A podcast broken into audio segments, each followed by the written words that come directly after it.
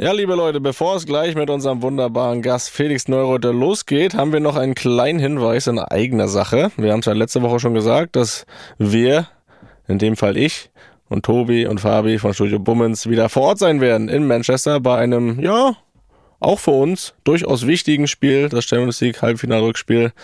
Und wir sind dabei und da gibt's natürlich wieder eine kleine Sonderfolge, äh, was wir da so erleben. Die wird im Fra Hast du ein Ticket? Äh, Ticket? Äh, ich habe gehört, du hast da, hast da wieder was gedreht. gut. Sehr gut. Äh, auf jeden Fall wird wie gewohnt dann am Freitag im Laufe des Tages diese Sonderfolge dazu erscheinen. Wir machen einfach so eine kleine Geburtstagswoche. Wir sind jetzt drei Jahre alt geworden, hier heute am 15. Mai. Und da kann man doch schon mal zwei, zwei Folgen rausbringen in der Woche. Und das machen wir und äh, ihr könnt euch darauf freuen. Luppen aus Manchester. Und jetzt geht's los mit Felix Neureuter.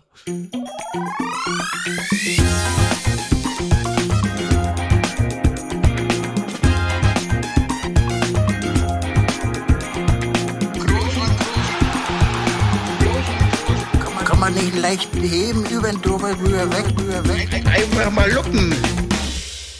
Einfach mal Luppen ist wieder da.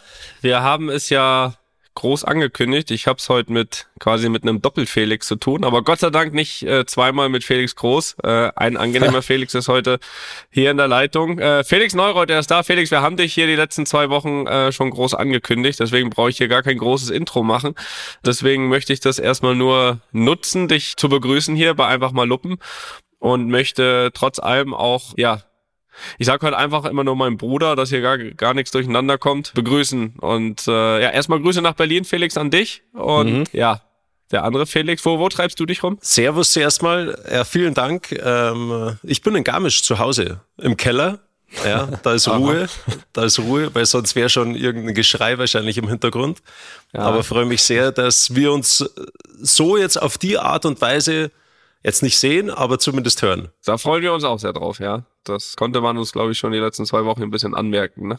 Und mein Bruder, ja. bei dir, alles gut? Oh, das finde ich echt schön. Das kannst du dir angewöhnen. Das kannst du beibehalten. Das du meinem Bruder, das hört sich schön an. Das äh, ja? sehr schön. Ja, ich, ich freue mich auch sehr. Ich möchte, ich. ich möchte aber kurz einmal ganz kurz wenigstens in eigener Sache, Toni. Wir feiern heute mit einfach mal Luppen, ja genau heute, am Tag dieser Aufnahme, unseren dreijährigen Geburtstag, das dreijährige Jubiläum einfach mal Luppen und das sollte doch erwähnt werden. Und man feiert es ja auch mit Gästen, ne? Und deswegen haben wir uns den Felix heute eingeladen, um das. Um Gottes Willen, dann habt ihr euch so die Backpfeife da dazu geholt zum Dreijährigen. ja, das passt hervorragend zu unserem Podcast. Deswegen. Ja, Geburtstag feiert man mit Gästen und deswegen, Felix, sind wir heute besonders froh, dass du dabei bist. Vielen Dank. Ja. Deswegen auch mal, machen wir eigentlich immer mit unseren Gästen, aber auch, auch heute die ganz wichtige Frage: Wie geht's dir denn? Wie läuft's? Was geht ab? Ja, passt soweit. Ähm, viel zu tun sonst so, auch neben der Familie. Und na, alles, alles in Ordnung. Alles läuft seine Wege, Kinder sind gesund, Familie soweit auch. Und von dem her, ja, schauen wir nach vorne. Sehr, sehr, sehr, sehr gut. Ähm, ja, bevor wir uns um dich so ein bisschen kümmern, äh, müssen wir jetzt noch einmal ganz eigennützig werden und fragen, so ganz allgemein, wie kann man es mit 33 beziehungsweise mit 32, das ist nämlich unser Alter, noch schaffen, Skifahren zu lernen. Das geht ganz, kannst du in jedem Alter. Ja? Aber jetzt ernsthaft, könnt ihr nicht Skifahren, ihr zwei? Toni, sag du was? Ähm, ich sag mal so, wir sind es mal angegangen. Es ich weiß, jetzt, ich, hab, ich, ich, ich bin ja auch einfach mal Luppenhörer. Jawohl. Ja. Sehr und da habe ich schon so alles über uns. Ja, alles. Und da habe ich schon mal so ein bisschen rausgehört, ja, dass ihr jetzt nicht unbedingt die absoluten Oberwedler seid aber ihr habt es schon mal versucht. Bin gespannt auf eure, auf eure Eindrücke. Ja, das ist richtig. Und wir hatten das in der Tat mal auch, Felix, wie lange ist das her? Lass es Na, zehn Jahre sieben, mindestens. acht Jahre her sein, neun Jahre vielleicht sogar. Haben wir uns äh, Skikurs angemeldet und ich würde auch sagen, sagen wir mal, so, es ging, hol es ging holprig los. Fieberbrunn. Ah ja. Äh, Fieberbrunn, genau. Und muss sagen, dass vielleicht, Felix, äh, wenn wir ganz ehrlich sind, vielleicht bei mir ein paar größere Fortschritte als bei dir, aber im Endeffekt waren am Ende der Woche auf jeden Fall bei beiden große Fortschritte auch zu erkennen. Und wir sind dann da wirklich auch den, den Berg runtergekommen, sagen wir es mal so. Nur dann war es irgendwie wieder so ein, zwei Jahre irgendwie woanders Urlaub gemacht dann und, und da hat man es irgendwie wieder vergessen. Und ich meine, du weißt ja auch, dass das natürlich ja jetzt auch keine gute Ausrede ist, wenn ich verletzt aus dem Urlaub komme, ne? Und ich ja. habe mich halt dann nie irgendwie so sicher gefühlt, dass ich sage, okay, ich gehe jetzt einfach mal Skifahren und dann fahre ich da runter und dann fahre ich wieder nach Hause, sondern diese Unsicherheit war halt immer da und das war, finde ich, immer keine gute Voraussetzung, um mich wirklich auf die Skier zu stellen. Also das Risiko war mir einfach zu groß. Aber ich habe schon, ich habe ehrlich gesagt schon große Lust, da nach der Karriere nochmal mal anzugreifen, weil ich auch vor allem auch sehe, irgendwie äh, die Kids, äh, ja, zwei von drei können schon einigermaßen ähm, fahren und so weiter. Und ich bin mir auch sicher, dass da später dann auch der Wunsch da ist, da mal irgendwie als Familie mal runterzufahren. Und dann ist das natürlich ein bisschen unangenehm, wenn ich der Einzige bin, der da nicht dabei ist. Ne? Fährt, daher, wie fährt denn deine Frau eigentlich? Äh, die, fährt, die fährt gut. Die, die, die, die fährt sogar. Fährt die, die fährt auch, Snowboard? Die fährt beides, ja. Also sie, ich glaube, früher ist sogar lieber Snowboard gefahren, aber sie fährt beides. Also sie kann beides gut und gerade runterfahren. Und äh, wie gesagt, die zwei älteren Kids, der älteste kann gut fahren, die kleine ähm, hat war einmal zwei ein zwei Mal drauf, hat das aber da auch schon hinbekommen. Und der kleinste ist jetzt vier, der ist dann wahrscheinlich bald mal dran. Also aber halt dann dann muss ich auch, ne? Da bin ich dann auch ein bisschen unter Druck und habe ich aber auch Lust drauf. Also aber weil weißt du, was das Schöne Spaß ist? gemacht hat. Wisst ihr, wisst ihr, was das Schöne ist, wenn wenn Kinder das lernen, die lernen das so extrem schnell ja. und das verlernst du dein Leben lang nicht. Und ja, deswegen ja wie du auch so schon gesagt hast, ey, Felix, bitte schick auch deinen kleinen, schick die auf die Ski, ja. weil davon profitierst du dein Leben lang. Du kannst Skiurlaube machen, du kannst gemeinsam was mit der Familie machen. Das ist einfach was, was Schönes, was du zusammen als Familie einfach erleben kannst. Diese Erlebnisse in den Bergen, ähm, so das Geschwindigkeitsgefühl, ein bisschen Adrenalin ist dabei, dann isst du da oben was zusammen Schönes. Das sind auch nicht irgendwelche Smartphones dann im Einsatz beim Fahren, ja, sondern da sitzt du im Sessellift auch noch nebeneinander, weil es zu kalt ist, irgendein Handy rauszuholen und dann ja. unterhältst du dich auch noch. Also es ist was sehr, sehr Schönes. Und äh, Felix, du bist ja jetzt, du bist ja schon Rentner sozusagen, ja, so richtig. wie ich auch. Nur du musst kein Skifahren mehr lernen. Auf geht's. Ja. Auf geht's. Ab in die Berge ruft's mich an jederzeit oh und oh ja. dann gehen wir Runde wedeln. Das, das ist eine große Motivation. Das, äh, da werde ich drauf zurückkommen. Aber bevor wir das mit dem Skifahren anfangen, muss ich dich nochmal um Tipps fragen, wie man denn so mit dem Tellerlift zurechtkommt. Weil da habe ich, da hab ich große Probleme gehabt. Ja, jetzt komm, Junge, da tust du einfach das Ding zwischen die Beine und dann lässt du dich hochziehen. ja, ja, soll, sollte man meinen, ja. Das Wieso? Was war, was war mit dem Tellerlift los? Ja, Toni, ja. Der, der Toni erzählt das immer ganz gerne. Dass ich da nicht so, nicht so heile oben angekommen bin. Oder dass ich die, die ganze Bahn immer aufgehalten habe dann. Ja, es war halt ein, zwei Mal einfach so, dass, ja, äh, er sagt es ja selbst. Also, um Skifahren zu lernen, muss man ja erstmal irgendwie auch schauen, dass man irgendwo überhaupt runterfahren kann. Und da hat's ja schon gehakt bei Felix. Also es gab da wirklich ein, zwei und da muss ich ja auch wirklich nochmal kramen, weil einmal habe ich von unten gefilmt, das weiß ich noch. Und, und äh, man sollte ja meinen Teller liften, ne? So wie du sagst sollte nicht so schwer sein, aber da hat Felix große Probleme gehabt. Ja, aber, ja, die, aber die, die, Fortschritte, die Fortschritte, die Toni erwähnt hat vorhin am Ende der Woche war, dass ich zumindest im Tellerlift oben angekommen bin. Ja, das ist immerhin schon mal was. Aber das schaffen die zweijährigen Kinder mittlerweile auch. Ja, ich weiß es doch, ich weiß es doch. Hat sich halt zweimal hingesetzt, nicht ziehen lassen, weißt du, und dann hast du den Salat. Aber weißt du, was die, weißt du, wer die Besten sind, die, die dann einfach auch nicht loslassen, sondern sich von dem Ding äh, so liegend bis ganz nach oben ziehen lassen. Ja, das wäre doch mal, mach ich mal einfach anderen, das ist doch vielleicht eine Idee. Gut, dann das von mir. Da, da wollen wir jetzt mal ganz schnell von wegkommen. Äh, jetzt mal so ein bisschen zu dir, Felix. Du bist unter anderem auch heute jetzt Experte. Wir hören ja schon, einige Tipps haben wir jetzt hier schon gehört, aber du bist auch Experte. Macht dir das Spaß? Wo sehen wir dich da? Äh, ich weiß ja. jetzt nicht, unsere Luppengemeinde hier, wie viele davon das schauen, aber wo sollten sie hinschauen? Ja, natürlich in die ARD ist ja klar. Ähm, erste Programm, Felix, du ja. weißt Bescheid. Ja, ja, ja, ja. ja. Und ich bin da offen. Ja, nee, das ist wirklich, das ist wirklich schön. Also, ich meine, du Felix, du weißt es selber, dass du nach der Karriere noch Teil von dem sein darfst, was du letzten Endes dein Leben lang machen durftest ja. oder, oder was deine große Leidenschaft war. Und das ist einfach, das macht viel Spaß, ja. Mhm. Und das, das Allerbeste als Experte ist, das ist, du kannst jeden Mist dieser Welt erzählen und die Leute glauben es dir, weil die denken, dass du eine Ahnung von dem hast, was du da, ja. was du da erzählst. Und das ist eigentlich ganz schön. Ja, vor allem, weil du ja, weil ich meine, du warst sehr erfolgreich, warst ja unser ja, Ausnahmesportler in den Dingen, deswegen äh, kannst du erst recht das machen. Im Fußball haben wir ja immer ganz viele Experten. Da, da ja, das ist ein großer Trugschluss im Fußball auch. Das muss man auch sagen, dass die ja, aber jetzt, gut äh, gespielt haben. Aber ja. mal eine Frage an euch zwei. Gell? Also, wenn ihr euch das alles so anhört, ja, was dann die sogenannten Fußballexperten erzählen. Also nicht Der nur Felix die ist ja selbst einer mittlerweile. Da ja, können wir ja auch äh, drüber sprechen. Ja, ich weiß, aber da gibt es ja solche und solche. Aber jetzt so ihr als Aktive, also ich, ich weiß schon, wie ich das gemacht habe. Ich habe da eigentlich schon immer sehr gerne bei ein paar hingehört, so was die gesagt haben. Vielleicht konnte ich da was mitnehmen für mich. Ist es bei euch auch so, dass ihr euch so, wenn ihr ein Spiel in der Analyse seid, dass ihr euch das anhört, was die sagen und so, ja, der hat eigentlich recht und das hätte man so machen können oder ist es euch völlig egal? Ich finde es mittlerweile schwierig, weil es einfach echt so, so viele gibt und man einfach auch irgendwie ein Stück weit verstehen muss manchmal. Ich glaube, wenn man das verstanden hat, dann, dann kann man damit gut, umgehen. Ich glaube aber viele verstehen das nicht, sondern dass, dass es auch oft so ist. Ich meine, ich weiß ja nicht, was in deiner theoretisch in deiner Berufsbezeichnung steht oder was sie sich von dir wünschen, aber im Fußball ist es ganz sicher einfach auch sehr oft so, dass wenn du dann als Experte dabei bist, dass du auch neben dem, dass du eigentlich nur das Sagen erklären sollst, was du siehst, auch ein Stück weit auf eine Art machen musst, um ja, um, um, um interessant zu sein, ne? um interessant zu sein, um interessant zu bleiben. Und ich weiß auch nicht, ob da immer die Wortwahl oder die absolute, absolute Meinung rüberkommt von dem, wie er es wirklich sagen will, oder nicht eher die Idee, irgendwie dann doch nochmal irgendwie eine, eine, eine Überschrift zu produzieren äh, mit dem, was man sagt, um nicht nur den Sender interessant zu machen, sondern auch sich selbst im Wissen, wie viele Experten es mittlerweile gibt. Und ich glaube, das Schlimmste, was man sagen kann, ist langweilig über einen Experten. Ja, ja. So, und, und, und dann ist es, glaube ich, oft so, dass es auch darum geht, sich Stück weit zu, zu profilieren, äh, auch mal mit Absicht über die Stränge zu schlagen.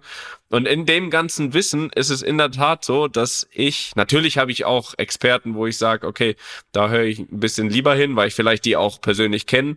Bei den anderen weißt du, das ist sowieso sehr, sehr viel Polemik. Aber am allerliebsten ist es mir ehrlich gesagt überhaupt nicht hinzuhören, weil ich habe auch, glaube ich, gar nicht so die Zeit, mich dann mit Experten auch auseinanderzusetzen und versuche eigentlich in großen Teilen dann auch ja sowieso meine Leistung jetzt nicht von Experten äh, beurteilen zu lassen, sondern das, das mache ich selbst, versuche dann ein realistisches Bild zu haben und wenn ich dann auch mal eins brauche, dann habe ich dann habe ich Leute um mich herum, dann habe ich meinen Trainer, dann habe ich so viele Leute, da brauche ich dann nicht noch Experten dazu. Ja, da werden es dann zu viele. Also ich habe schon ja. Also klar, bei euch da ein Spiel 90 Minuten ist natürlich eine lange Zeit, ja. Ähm, bei uns hat, war das nach einer Minute vorbei oder eineinhalb Minuten, die mhm. du da runtergefahren bist. Mhm. Aber ich habe schon den Anspruch an mich selber, dass ich auch das zumindest solche Dinge sage, dass ich den Athleten auch irgendwo einen Mehrwert mitgeben kann. Mhm. Ja, also ich weiß nicht, weil von außen betrachtet schaut das Ganze ja nochmal ganz anders aus, auch wenn du nicht tagtäglich irgendwo beim Training dann dabei bist, sondern dann hast du vielleicht nochmal eine andere Sichtweise. Und von dem her ist es gar nicht so leicht, das dann so rüberzubringen, dass es dann nicht zu expertisisch wird, ja, dass es die Leute draußen überhaupt nicht mehr verstehen, sondern da musst du halt so ein bisschen den Mittelweg finden und das ist mhm. eigentlich, ja, das ist eigentlich das Schwierigste, so muss ich sagen. Aber da, da, da sagst du ja schon genau auf das, was du dich konzentrierst. Du konzentrierst dich auf den Skisport. Weißt du, du willst ein Experte sein, indem du was rüberbringst, was vielleicht Leute nicht wissen, nicht wissen können, dass sie vielleicht nach der Sendung Sachen verstehen oder was gelernt haben. Du gehst nicht rein in eine Sendung und sagst, okay, wo kann ich danach mit welcher Aussage auftauchen, um eine Überschrift zu haben. Und das ist schon mal ein großer Unterschied zu ganz viel, was im Fußball. Nicht alle, ich mag das auch ungern, dann alle irgendwie über den Kamm zu scheren. Es gibt, sagen, gibt sehr, sehr viele, gibt, gibt sehr, sehr viele, die trotzdem am Ende der Tage noch das Spiel an sich interessiert und nicht das drumherum. Aber klar, im Fußball ist natürlich auch ein viel, viel größerer Markt, viel, viel mehr äh, Leute laufen da rum. Und da ist aber mittlerweile gar nicht mehr so einfach, diese Auslese an. Jetzt kommen wir, dann hauen wir raus, dann hauen wir raus, Toni, wer ist dein Lieblingsexperte?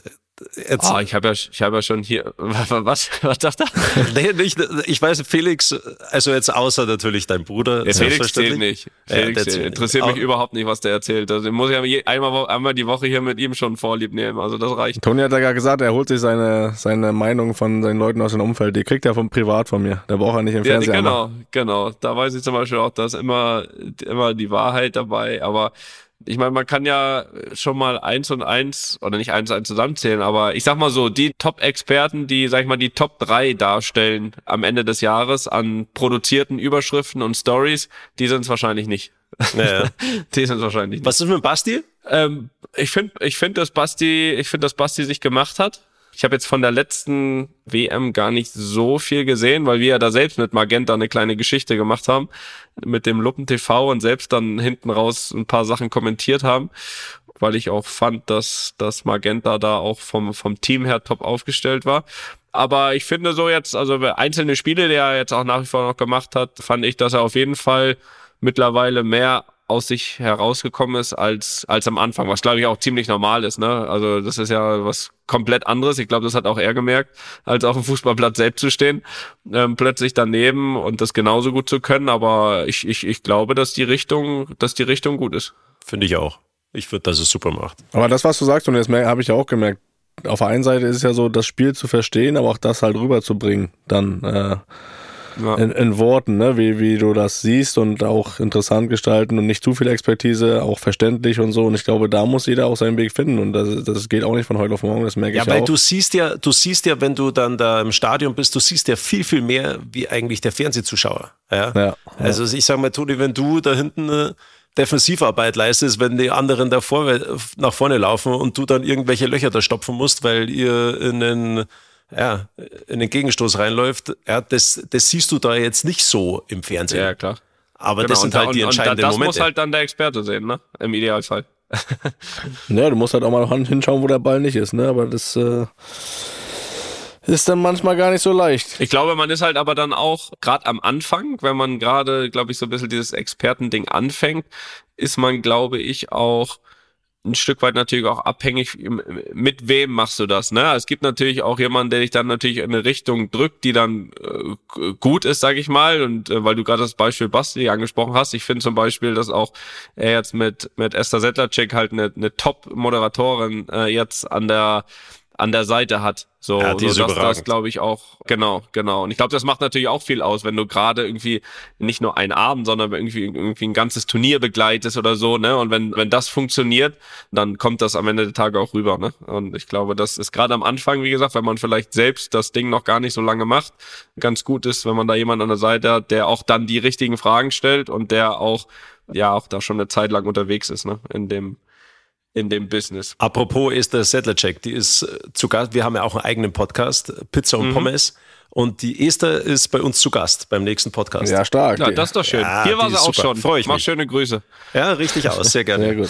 Aber jetzt nochmal auf, auf, dann aufs, äh, aufs Skifahren zurückzukommen, auf Abfahrt. Wenn du sagst, okay, das geht 1 Minute 1,30. Wie ist es denn so als Experte? Da musst du ja erst recht, dass in der kurzen Zeit auch sehr, sehr prägnant auf den Punkt bringen. Oder kannst du gar ja. nicht, kannst du gar nicht groß ausführen, oder? Ja, vor allem, ich sag mal, für den Fernsehzuschauer sieht ja fast jeder gleich aus, ja, wie der da runterfährt. Ja, ja, wollte ich jetzt auch gerade sagen. wollte ich ehrlich gesagt auch sagen. Ja, klar. ja aber das, aber das, so sehe ich das halt überhaupt nicht. Ja. Und das aber irgendwie so hinzubekommen, dass du das erklärst, warum das jetzt so ist, das ist, ja, Skifahren, das ist, eigentlich muss man, das ist ja eigentlich Wahnsinn. Es entscheiden Hundertstel Sekunden, wie zum Beispiel im, oder, oder, oder im Slalom, es kann so viel passieren und letzten Endes entscheiden Hundertstel Sekunden. Hm. Und das musst du erstmal, die Hundertstel musst du erstmal versuchen zu finden. Ja? Hm. Warum war das tatsächlich so? Und das machen Kleinigkeiten aus, aber die Kleinigkeiten sind halt die entscheidenden. Und das hat mich auch immer so beim Skifahren gereizt. Das war einfach dieser, das, weißt du, das ist nicht so wie im, im Radsport oder, oder, oder beim Laufen oder Ausdauersport, wo du sagst so, alles klar, ich muss am Tag acht Stunden trainieren. Dann, wenn ich mir irgendwie ein Doping reinpfeife, dann bin ich deutlich schneller oder besser. Und ja, das klar. hat mir eigentlich beim Skifahren immer so gefallen, dass, dass einfach so viel der Kopf auch mhm. eine Rolle gespielt hat. Und so viele Dinge, dass du, also ich wüsste jetzt nicht, dass du sagst so, ich schmeiß mir jetzt irgendwas ein und deswegen bin ich zwei Zehntel schneller. Ja. Also so, so funktioniert es beim Skifahren nicht und das habe ich immer geliebt, so diese Herausforderung, mhm. auch dieses ähm, mentale, erster, zweiter Durchgang. Ähm, wie kommst du mit dem Druck klar? Wie gehst du damit um? Und das war eigentlich immer das Faszinierende und, und das ist es für mich heute auch immer noch. Und das ist eigentlich schön, wenn man, weil es, es weiß keiner, wie es ist, in ein Stadion reinzulaufen, wo 80.000 drinnen sind oder einen entscheidenden Elfer zu schießen, dieses Gefühl zu haben oder als Führender in Kitzbühel nach dem ersten Durchgang, am zweiten Durchgang am Start zu stehen. Hm. Ähm, das kann sich hm. keiner vorstellen. Und das ist aber so das, boah, das Besondere, wo man auch sehr dankbar dafür sein muss, dass man solche Situationen erleben darf. Weil das ist, wenn man dann mal aufhört, das ist dann auf einmal weg. Hm. Und das ja. ist eigentlich krass. Und ja ich weiß nicht, wie man das, auf das bin ich immer noch nicht gekommen. Wie will man jemanden erklären, wie dieses Gefühl ist in solchen Momenten? Weißt du, wie ja, willst du das schwer. glaubhaft erklären? Ja. Also, ich weiß es nicht wie. Wenn ihr mir das sagen könnt, dann sehr gerne immer her damit. Bin für jeden Tipp ähm, sehr dankbar. Aber das ist, das sind schon krasse Momente. Ja. Und ich, also ja. Ja, das musst du erlebt haben. Ich glaube, beschreiben kannst du das, kannst du das gar nicht. Das, das musst du irgendwie erlebt haben, äh, was für ein Level auch immer. Wenn man mich fragt, auch immer größter Moment, größte, größtes Gefühl, was du hattest in der Karriere, wenn diesen, diesen Abpfiff von einem Relegationsspiel, wo wir aufgestiegen sind, äh, dieses Gefühl, das kannst du nicht beschreiben. Das geht einfach nicht. Und, und äh, das wirst du auch nie wiederbekommen. Entweder man war dabei oder nicht. Und das kriegst du gar nicht hin, aber das ist auch gut so. Das macht, glaube ich, auch das Besondere aus. Ja, aber auch, auch im Vorfeld. Ich meine, jetzt, Toni, ja, es steht ein, ein wichtiges Spiel an. Ja, ist richtig. Wie ist das Gefühl beim Einlauf? Anspannung, aber bei mir große Vorfreude immer, weil ich mir ehrlich gesagt eigentlich immer nur vorstelle oder immer mit dem Gedanken reingehe, es gibt was zu gewinnen. So, das ist eigentlich so mein oder wie oder wie, wie geil wäre eigentlich das jetzt da, das zu gewinnen? Oder jetzt in dem speziellen Fall am am Mittwoch das vielleicht noch mal zu schaffen ins Finale zu kommen nachdem ja. uns das ja schon letztes Jahr eigentlich äh, äh, keiner außer wir selbst selbst da ja, zugetraut hätten da da das Ding noch mal zu holen ne? Also da, da war ja letztes Jahr keiner von ausgegangen. Und das jetzt äh, erstmal wieder so weit zu sein und jetzt aber natürlich so ein Spiel zu haben wo es eigentlich ja ja, gerade nach dem, nach dem Hinspielergebnis wie ein Finale ist. Keiner ist im Vorteil, keiner im Nachteil. Es geht 0-0 los. Wer das Spiel gewinnt, geht ins Finale. Und äh, du weißt, du hast wahrscheinlich, das habe ich letzte Woche gesagt, das schwierigste Auswärtsspiel, was du aktuell haben kannst in Europa. Und trotzdem freue ich mich drauf. Also ich, aber es, es das, ist aber viel, ich glaub, viel das, Vorfreude. Aber ich glaube, dass dich das genau unterscheidet, auch zu vielen anderen, was dich so erfolgreich macht auch, das war auch mal vor ein paar Folgen, wo du gesagt hast, du bist so dankbar für die Momente, ja, dass du die noch mhm, erleben total. darfst. Du weißt nicht mehr, wie lange es noch geht. Aber als Anfang 20-Jähriger denkst du ganz, ganz anders. Und ich mhm. habe das, ich habe das so gern gehört, was du gesagt hast, weil es ist so. Und ich glaube, dass sich das viele Junge auch viel mehr zu Herzen nehmen müssen, weil sie dann auch viel besser performen würden. Mhm. Ja. Also nicht, ja. nur von, nicht nur von dem her, sondern sie wären auch viel dankbar für, für die gesamte Situation in ihrem Leben, dass die jetzt genau das überhaupt machen dürfen und würden nicht irgendwie so von oben herab dann auch mit Dingen oder, oder auch auf Dinge reagieren. Hm. Und deswegen fand ich, ich fand das wirklich stark deine Aussage. Also ich habe auch genauso gedacht wie du dann zum Ende von der Karriere. Ich war für alles dankbar, für jede Situation. Ich wollte alles noch aufsaugen, mitnehmen. Ähm, und das hat sich aber dann schon so gedreht, so mit, muss ich sagen, mit so Ende 20 hat sich, hat sich diese Denkweise gedreht bei mir. Ja. Hm. Nein, das ist auch so. Das ist auch so. Und, und wenn du dir dann irgendwann in dem oder irgendwann bewusst bist, weil das ist ja auch das, was du dir mit, mit 20 machst, dir ja keine Gedanken ums Karriereende. Da denkst du, okay, das ist da irgendwo hinten am Horizont, wollen wir jetzt nicht drüber nachdenken. Aber ich finde, wenn man das hinbekommt, schon in dem Alter, ähm, jede Chance, die da ist, jede Möglichkeit, jede jeder mögliche Titel, das so wirklich zu leben, als wenn es wirklich der letzte mögliche wäre, weil du weißt es halt in keinem Alter, ob diese Chance nochmal kommt. Ich glaube, dann wären wir von der Mentalität, was den einen oder anderen betrifft, glaube ich, deutlich weiter. Ja. Weißt du? Und ich glaube nicht, dass man das der eine oder andere das dann irgendwie zu spät merkt. Aber klar, gerade zur Richtung Ende der Karriere ist das trotzdem nochmal, das merke ich, auch nochmal ein Stück bewusster. Und deswegen auch jetzt nochmal so dieses, ne? äh, letztes Jahr war ein ganz extremes Beispiel, wenn man selbst gar nicht mal so in dem Sinne damit rechnet, wenn man es ganz realistisch einschätzt. Und umso mehr nimmt man es wahr. Und das jetzt auch wieder. Und jetzt nehme ich das wieder als mögliche letzte Chance, in ein Champions League-Finale zu kommen. Und dann gucken wir, was da rauskommt. Aber ich bin mir sehr sicher, dass ich das Spiel am Mittwoch auch genießen kann, ein Stück weit zumindestens. Also, also kommt natürlich auch mal ein bisschen drauf an, wie es läuft, wie sehr man jetzt mal das, was passiert, da genießt, aber zumindestens das Ereignis an sich. Ja, schön, dass, schön. schön dass du das genießen kannst. Ich muss da wieder Fingernägel kauen äh, auf der ja. Tribüne. Weil, ja. ich, weil, ich, weil ich nicht eingreifen kann, ne? aber ich glaube, das ist auch besser so. Äh, dafür bin ich nicht mehr, nicht mehr fit genug. Jetzt mal ein ganz harter Cut, Felix. Du bist nicht mehr aktiv, das wissen nee. wir jetzt. Äh, wie sieht denn so ein normaler Tagesablauf bei dir aus? Boah. Oder gibt's überhaupt, gibt's überhaupt einen normalen Tagesablauf? Ja, ich weiß nicht, ob das so normal ist. Wir haben zuerst mal drei Kinder, ja, also der Tag fängt Oha. sehr früh an. Und die sind noch klein, also die sind jetzt eins, drei und fünf Jahre alt. Mhm. Und das ist schon ein knackiges Programm, das man da zu Hause fährt. ja, aber auch, aber auch sehr schön. Und ansonsten muss ich sagen, Das ähm, reicht. Das reicht ja, als Antwort. Genau, das reicht. Sonst habe ich keine Kinder Zeit mehr. in dem Alter reicht. Kann man uns alle oder kann ich mich auf jeden Fall hineinversetzen. Reicht. Nee. Mehr, mehr braucht man nicht zu tun. Ja, aber ich hatte tatsächlich, ich hatte eigentlich Glück im Unglück. Ich habe mir 2017 das Kreuzband gerissen. Mhm. Also mit 33 Jahren, das ist schon äh, ein Alter für einen Kreuzbandriss, das dann gar nicht mehr so einfach irgendwie zu, mhm. zu bewältigen ist.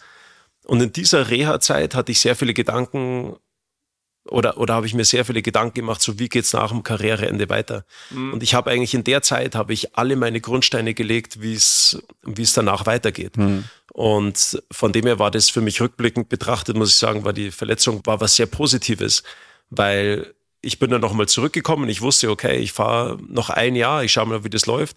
Aber es war alles geebnet letzten Endes, wenn ich dann sage, okay, that's it, ähm, ich höre auf. Und ich wollte, ich bin nicht der Typ dazu, der dann sagt, so, ja, jetzt mache ich erstmal gar nichts. Ja, und mhm. ich schaue mal, was kommt, ja, was ja so viele sagen. Ich glaube, so funktioniert das, ähm, das Leben nicht. Und auch, also ich glaube, weil dann, wenn du auf einmal Zeit hast, dann fängst du an, auch irgendwann mal in ein Loch zu fallen. Und mhm. habe viele Dinge umgesetzt, hatte das Glück, dass ich auch noch mit vielen Firmen zusammenarbeiten darf habe Bewegungsprogramme für Kinder entwickelt und geschrieben, habe eine eigene Stiftung gegründet, mhm. ähm, schreibe Bücher, Kinderbücher und auch Bücher über die Alpen und so weiter. Und ja, geht's schon ziemlich rund. Und ich meine, auch wenn du mal so jetzt nach der Karriere, du musst dich ja auf einmal um alles selbst kümmern. Mhm. Ja? Steuererklärung, die ganze Büro und so weiter. Das, also das hast du dir davor, hast du dir über sowas gar keine Gedanken gemacht. Das, ja, was für die Menschen vielleicht richtig. normal ist. Ja, was für die Menschen vielleicht normal ist, dass sie das machen. Das ist für dich als Leistungssportler oder sowas bei mir zumindest, war das nicht normal. Hm. So, wir gehen nochmal wieder zurück zum Skifahren jetzt, denn bei dir ging das alles in eine sehr, sehr richtige Richtung, wenn ich das mal zusammenfassen darf. Äh, 13 Sieger im Einzelrennen im Weltcup, Weltmeister, neunmal deutscher Meister. Was hat für dich davon die größte Bedeutung oder kannst du das vielleicht auch allgemeinern unter euch Skifahrern? Ähm, in welche Wettbewerbe da so die meiste Bedeutung haben, weil es ja irgendwie auch so von Sportart zu Sportart äh, unterschiedlich. Ne? Für mich ist immer Olympia so das beste Beispiel, was den Fußballern eigentlich völlig unwichtig ist, ist für die, die meisten ja. Sportarten das absolute Highlight. Dann hast du. Also ja gut, da war ich jetzt nicht so erfolgreich äh, bei Olympischen Ja, deswegen wollen wir auch da gar nicht drüber sprechen. Nein, oder auch selbst Tennis oder so, ne? Wenn du den nach Olympia fragst oder ein Grand Slam gewinnen, ja, dann ist die Antwort klar. Welche Wettbewerbe da unter euch Skifahrern waren schon so die am die, die am wichtigsten waren und welches, welche Siege von dir haben auch für dich die größte Bedeutung? Naja, das Wichtigste ist Kitzbühel, ganz klar. Also mhm. Kitzbühel ist das Mekka, das ist der heilige Gral. Wenn du wo gewinnen willst, dann ist es Kitzbühel. Das ist, glaube ich, ähnlich auch wie im Tennis äh, Wimbledon ja, oder mhm. die Masters beim Golfen. Das ist für uns Skifahrer Kitzbühel. Und ich sage mal so rückblickend auch gesehen, weil, weil dort halt einfach auch diese so, klar, da ist Halligalli, keine Frage. Aber da wird auch noch die Tradition sehr gelebt. Und das liebe ich einfach, an Orte zu kommen, wo Tradition gelebt wird. Ja, wo man immer noch den gleichen Hang runterfährt, wie sie schon vor 100 Jahren runtergefahren sind. Und da steht immer noch der gleiche Stadel. Und Aha. da ist auch den, ähm, den, den ganzen Funktionären und Verantwortlichen ist die Tradition extrem wichtig.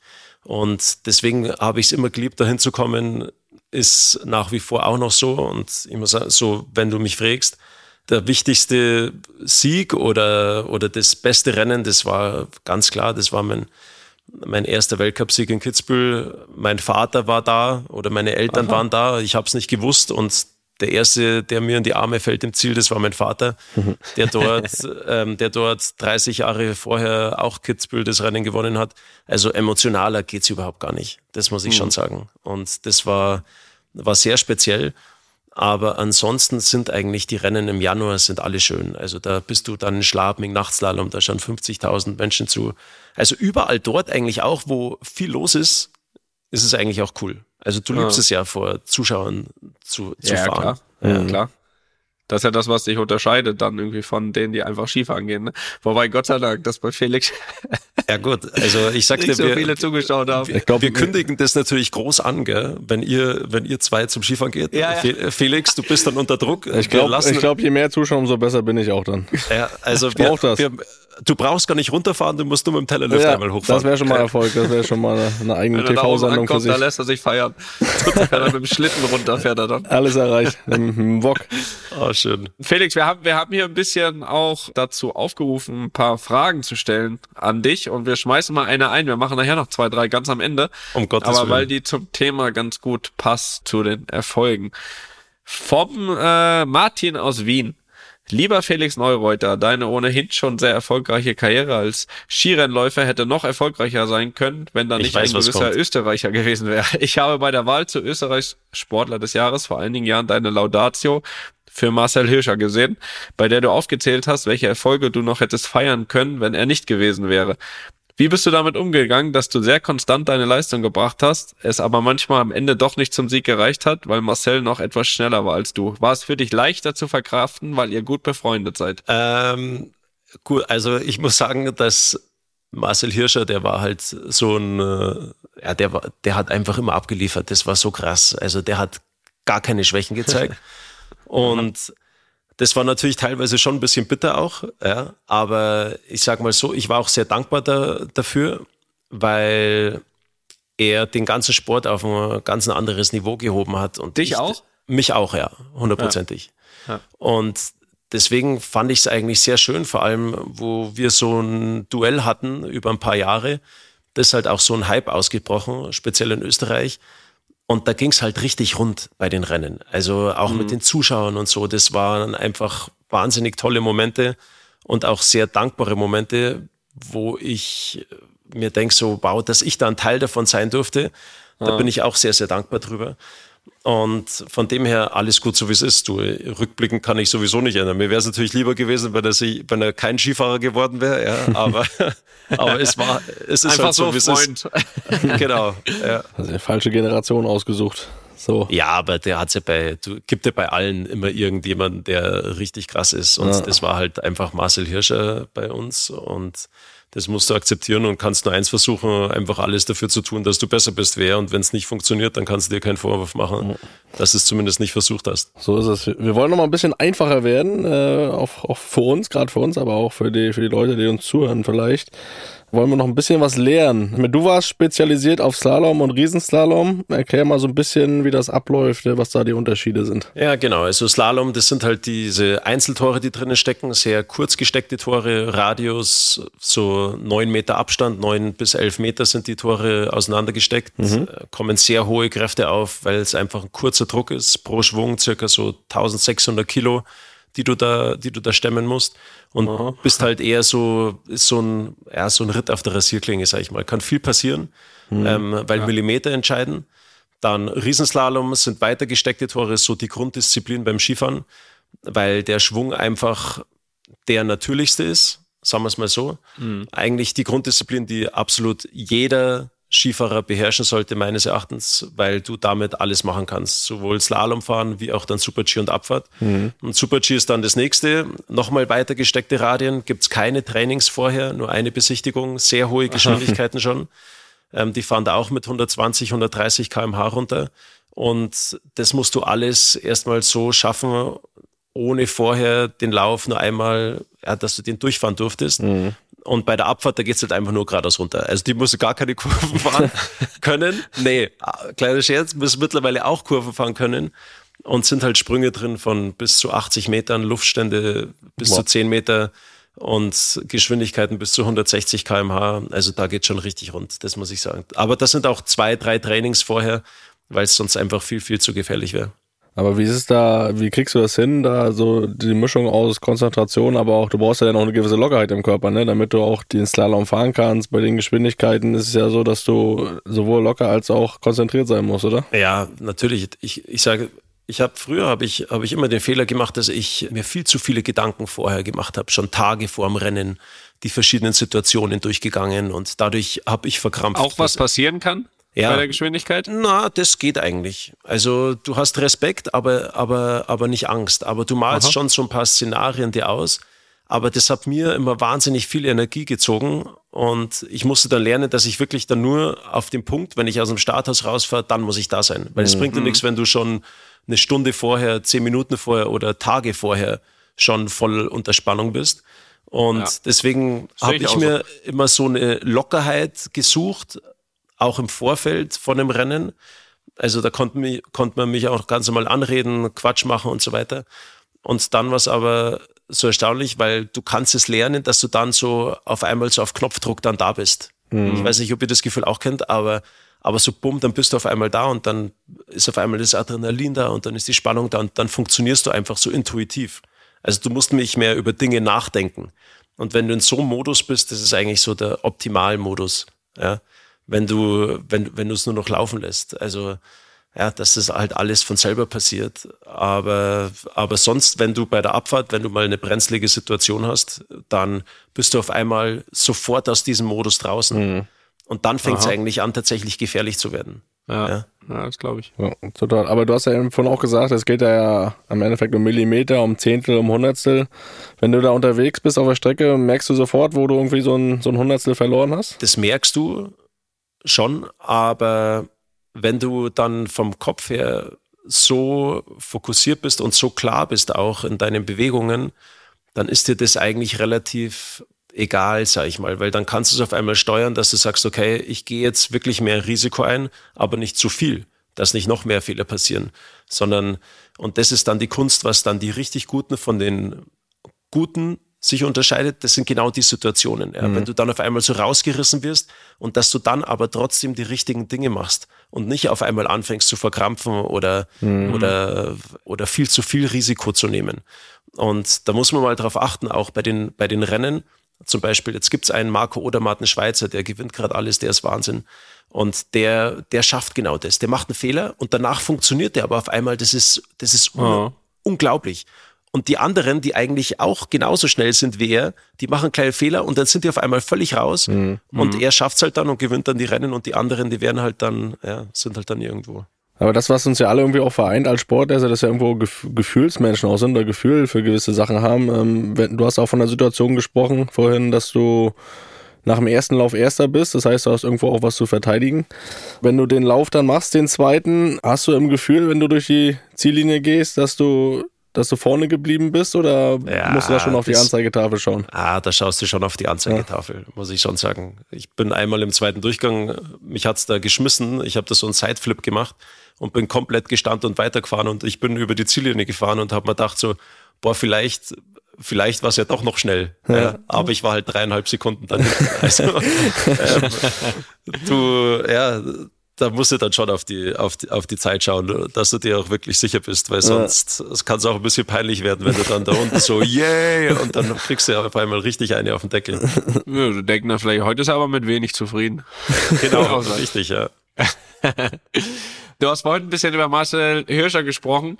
Äh, was mich mal so interessieren würde, weil es ja auch, auch so ein bisschen vielleicht eine Gemeinsamkeit oder Unterschied zum Fußball ist. Wie ist so das Verhältnis außerhalb von der Strecke mit den direkten Konkurrenten, sage ich mal, also außerhalb der Strecke und dann kannst du ruhig auch so ein bisschen, wie es dann während so einem Wettkampf ist. Gibt's da schon auch so ein, paar, paar Sticheleien, den versuchst du ein bisschen ein bisschen rauszubringen? Oder ist da auch einfach drumherum einfach ein guter Umgang, teilweise vielleicht sogar Freundschaft. Gibt's da was, wo man sagen kann, das unterscheidet sich vom Fußball oder ist gleich? Ja, mei, es sind halt, es gibt ja verschiedene Charaktere. Ähm, mit manchen kommt man besser klar, mit manchen weniger. Ach, das ist immer so.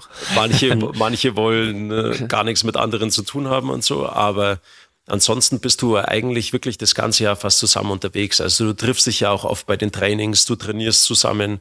Hm. Deswegen entstehen da schon Freundschaften, ganz klar so vorm Rennen hat es dann auch so ein paar Spezialisten gegeben, die haben genau gewusst, oder das weißt du ja dann selber auch, so ist einer nervös oder kannst du einen so ein bisschen rausbringen?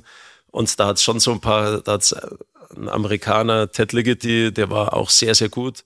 Und der war so ein Spezialist dafür, der hat immer vor dem Start dann, ist, wenn einer nach dem ersten Durchgang gut gelegen ist und der wusste genau, der ist jetzt nervlich nicht unbedingt Aha der absolute Gott, der ist dann schon zu dem hingegangen und hat dem so einen Spruch reingedrückt.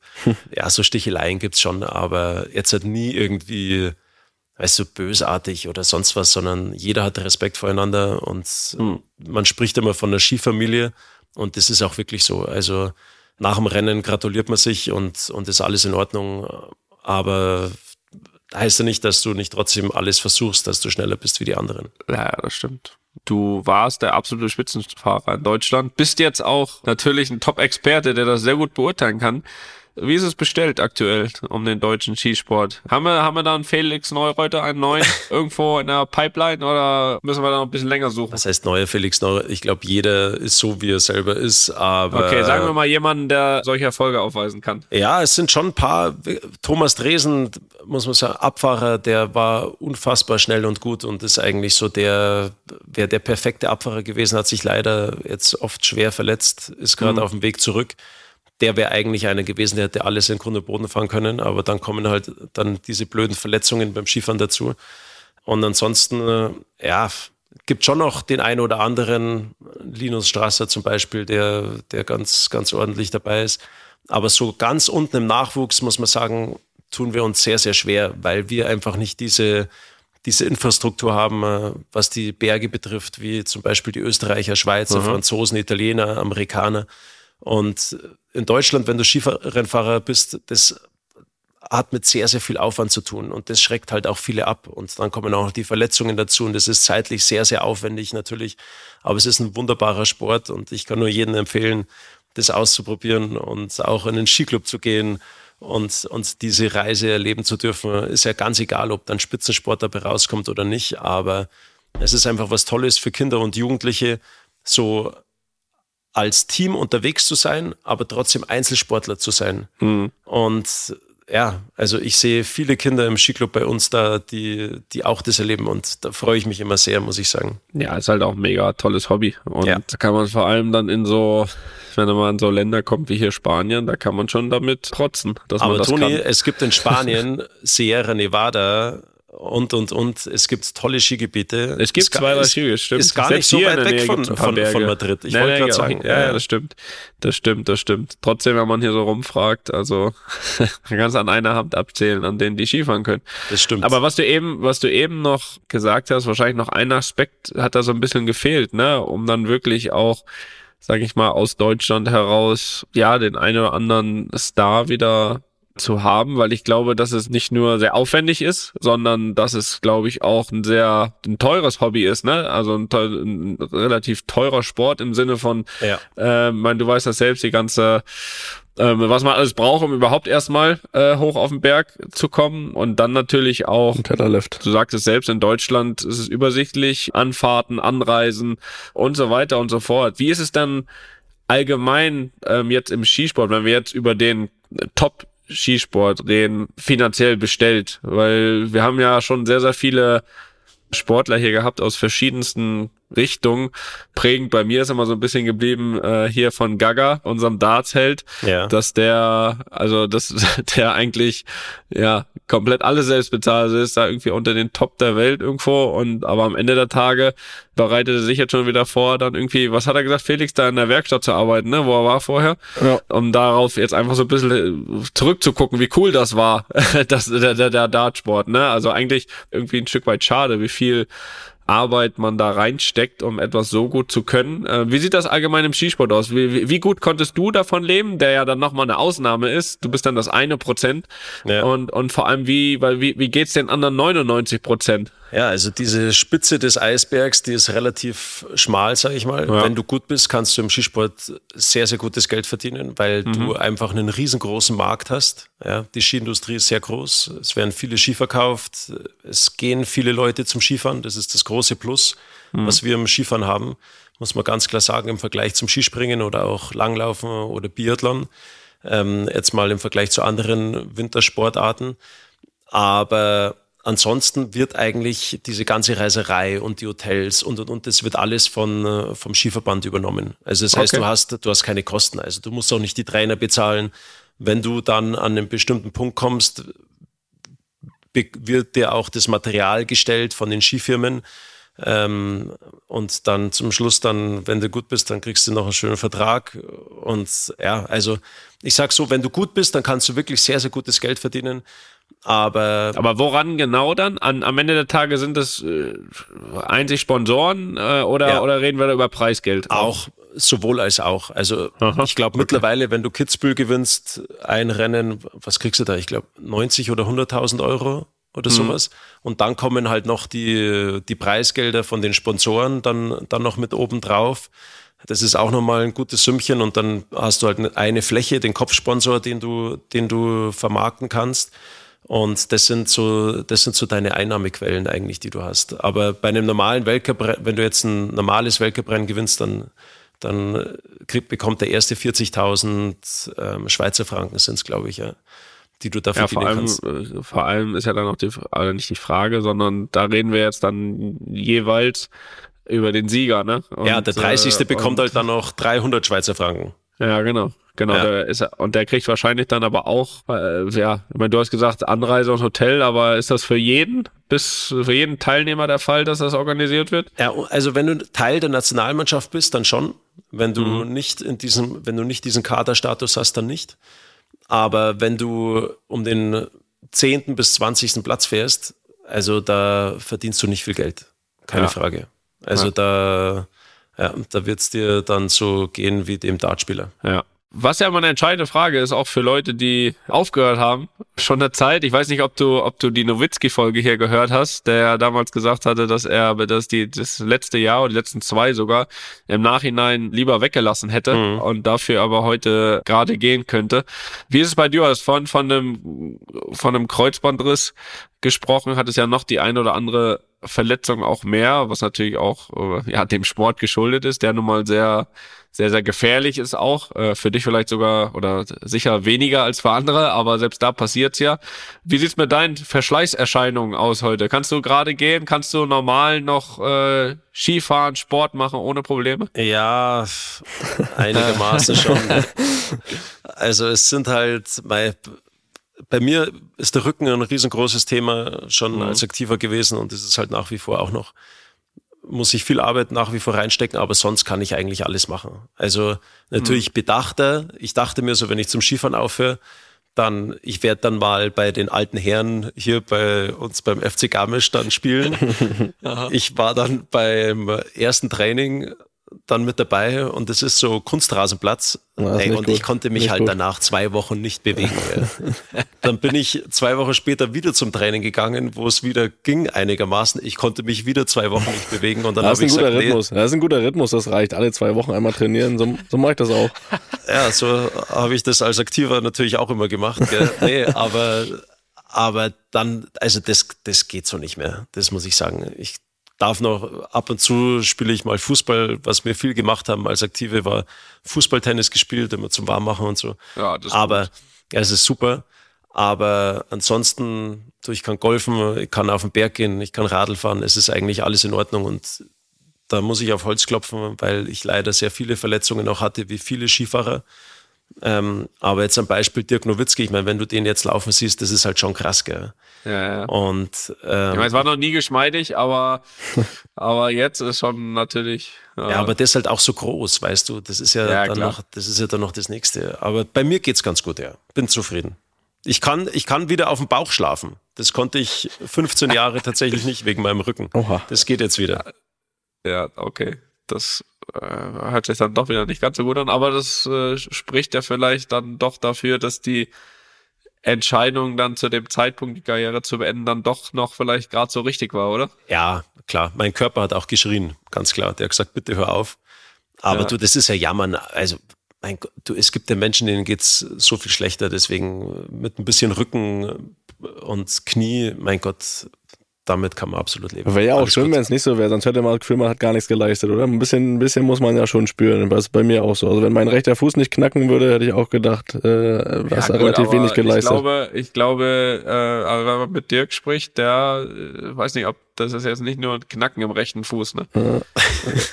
Wäre ja, schön, wenn er noch knacken würde, wenn er noch, wenn er noch, wenn er noch was spüren würde da drin. Ja, wahrscheinlich. Du hast deine eigene Stiftung. Das ist ganz leicht schon mal angerissen, aber für solche Geschichten, dadurch, dass wir ja selbst auch um ein paar Sachen kümmern, geben wir auch immer sehr, sehr gern hier ein bisschen Plattform. Erzähl doch mal ein bisschen, was du, was du mit der Felix Neureuther Stiftung genau machst, was euer Thema ist. Ja, sehr gerne. Also ich, ich mache so Bewegungsprogramme für Kinder, weil ich halt die Entwicklung gesehen habe, ähm, dass in der heutigen Zeit der Digitalisierung die Kinder sich immer weniger bewegen.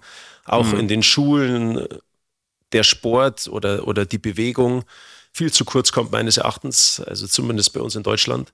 Ähm, wenn was gestrichen wird, dann ist es die Sportstunde. Und ich wollte, ich hatte das Ziel, so durch meine Sportleraktivität etwas Nachhaltiges zu schaffen. Und das war das Thema Bewegung, weil ich es liebe, irgendwie Kinderaugen zum Leuchten zu bringen. Und wenn, und wenn Kinder zusammen Sport machen, dann bringst du die Augen zum Leuchten. Ja, ja ich finde auch Das ist einfach was, was mir unheimlich viel Spaß macht. Habe dann zusammen mit der Technischen Universität in München Bewegungsprogramme entwickelt, die halt sehr auf dieses Thema ähm, so Neuroathletik gehen. Ich habe damit 2007 angefangen, schon sehr früh. Damals dieses Live-Kinetik. Ich habe das ganze Ding dann umgeschrieben, kindgerecht. Jetzt nennt sich das Programm Beweg dich schlau. Also alles, mhm. was wir machen, ist nicht nur gut für den Körper, sondern auch gut für den Geist für die mhm. Kinder, dass sie sich halt besser konzentrieren können. Sind Übungen für alle dabei einen sehr spielerischen Ansatz von den Übungen, weil ich glaube, nur so kannst du die Kinder auch zur Bewegung motivieren und ihnen Freude dadurch auch, auch, auch Klar, vermitteln. Ohne Spaß kannst du es vergessen. Ne? Auf Eben. Dauer, ja. so Wenn du denen jetzt sagst, so jetzt laufen wir 1000 Meter, dann sagen die, sag mal, hast du noch alle Tassen im Schrank ja, oder was? Ja, klar. Sondern du, aber wenn du denen sagst, lauf mal eine Stunde hinterm Ball her, ja, dann machen sie es. Ja, geht ja. ja uns geht ja uns auch nicht so viel anders. ja, also richtig, ja, richtig. Aber äh, wie, wie wie sehen solche Sportcamps aus? Sucht ihr die Kids da irgendwie selbst aus oder kann man sich da ganz frei auch anmelden? Nee, nee, wir gehen, also ich bilde sogenannte Beweg die Schlau Coaches aus mhm. und ich habe da eine, ich kooperiere da mit dem Bayerischen Landessportverband und wir bilden die aus und dann gehen die Übungsleiter, die ausgebildete bewegte Schlaucoaches sind, die gehen dann in äh, Einrichtungen rein wie Kindergärten, Kitas oder auch mhm. in Schulen. Mhm. Und die bilden dann sozusagen die Lehrerinnen oder auch Lehrer, Erzieherinnen, Erzieher, bilden die aus, dass wir so einen bewegten Unterricht schaffen können. Aha. Und wir haben so Bewegungstonnen, die bringen wir dann auch mit in die, in die Einrichtungen. Und dass man halt, also mein Ziel war es, so pro Schulstunde die Kinder zumindest fünf Minuten zu bewegen. Dann kommen sie am Ende des Tages auf eine Stunde Bewegung. Weil eine hm. Stunde Sport am Tag in den Schulen umzusetzen, ist ein Ding der Unmöglichkeit. Ich war schon bei sämtlichen Ministerien und und und, habe versucht, mit der Politik was umzusetzen. Äußerst schwierig, kann ich euch nicht empfehlen. Ähm, ja, sondern, ja, äh, das äh, hört sich auch, äh, so wie du es sagst, hört sich schon relativ steif an. und ja. so, so, so wird es wahrscheinlich auch gewesen sein. Es war Wahnsinn. Also diese Bürokratie, das ist, das ist unfassbar. Aber naja. Ja, vor allem die finden dann die Idee wahrscheinlich alle super, aber sagen aber, bis wir das umgesetzt haben. Ne? Genau, ne? ah, richtig. Ja, ja, ja. Und deswegen äh, arbeite ich da mit Unternehmen zusammen, habe zusammen mit oder damals hat Didi Mateschitz ähm, noch gelebt, habe mit dem dann die Beweg die Schlau Championships ins Leben gerufen. Aha. Auch, dass man sozusagen einmal im Jahr so eine Championship veranstaltet. Das wird 2024 in Österreich wieder umgesetzt, habe das in Bayern dann auch umgesetzt bei uns letzt, äh, letztes Jahr im Zuge der, der European Championships äh, im, im Olympiaparkgelände. Und ja, genau, also diese Übungen, da kann man gerne auch mal auf die Homepage schauen von, von, von der Felix Neureuther Stiftung, da steht auch alles drinnen. Und ja, genau. Das tun wir hier auf jeden Fall mal in die Show Notes, da kann jeder mal, kann yes. jeder gerne mal draufklicken, sich das anschauen. Auf jeden Fall ein sehr, sehr schönes Projekt, was ja jetzt auch, so wie du es erzählst, ähm, ja, auch schon, schon eine gewisse Größe angenommen hat, oder? Also ja, ja, das hat eine richtige Größe angenommen. Also wir sind in, äh, alleine in Wien in 80 Kindergärten. Wir sind hier in der, in der Zugspitzregion in, in 35 Kindergärten drinnen. Wir sind in knapp, ich glaube, jetzt sind es mittlerweile knapp 400 Kindergärten insgesamt, wir sind in vielen, vielen Schulen. Wir haben insgesamt schon knapp 600.000 Kinder bewegt. Und das hat auch durch Corona eine Größenordnung angenommen, die, die war enorm, aber auch gar nicht so einfach, muss ich sagen, alles zu stemmen. Sind immer noch dabei, das alles zu optimieren. Aber mhm. man sieht einfach den Bedarf, ja. Ja, klar, der ist so oder so da. Der da nötig ist. Und ich glaube auch, dass das ein riesengroßes Thema der Zukunft wird. Natürlich Klimakrise und, und, und. Aber auch das Thema Bewegung und dass wir unsere Kinder gesund in die Zukunft schicken, wird ein riesengroßes Thema werden, weil vor allem auch für die sozial schwächer gestellten, ähm, weil die Eltern müssen beide arbeiten, um sich das Leben überhaupt leisten zu können, um eine Wohnung bezahlen zu können, um das Essen bezahlen zu können. Ja. Und das heißt, die Eltern haben weniger Zeit für die Kinder. Mhm. Und dann bleiben die Eltern in Ganztageseinrichtungen. Und wenn dort dein, kein ausreichendes Sportprogramm zur Verfügung steht, ja, dann weiß man, was passiert. Die Kinder bewegen sich einfach zu wenig. Und deswegen muss man da, glaube ich, ansetzen. Und deswegen finde ich es auch super, was, ähm, was ihr da macht mit, mit den Camps und verfolgt es auch sehr stark auch mit, der, mit der Stiftung Toni. Ähm, ich finde es toll, wenn man, wenn ein aktiver Sportler da schon was macht, weil du bist jetzt im Fokus, ja, jetzt in der ja, Öffentlichkeit ja, und du kannst jetzt unheimlich viel bewegen. Deswegen ja. bitte mach weiter und gib Gas, aber das weiß ich, dass du das sowieso machen wirst. Ja, das sowieso. Das, was du ja auch sagst, ne? ich meine, mit der Stiftung ist es ja nochmal ein anderes Thema. Da geht's natürlich um kranke Kinder, aber gerade mit der Caddy, mit den Camps, ist es ja die ähnliche Idee wie von dir, ne? Und ich finde halt, dass ein Sport, es ist ja nicht nur das reine Sport machen, was schon wichtig genug ist heutzutage, sondern auch dieses, was wir auch immer wieder sehen in den Camps, ne, sich in Gruppen dann einfach, was man da auch, sag ich mal, lernt an Umgang und zusammen für was arbeiten, dann in Teams oder sich unterordnen. Konflikte gibt's immer auch mal im Fußball, wo du dann, wo du dann eine Lösung finden musst. Also einfach das Miteinander der Kinder untereinander, ne.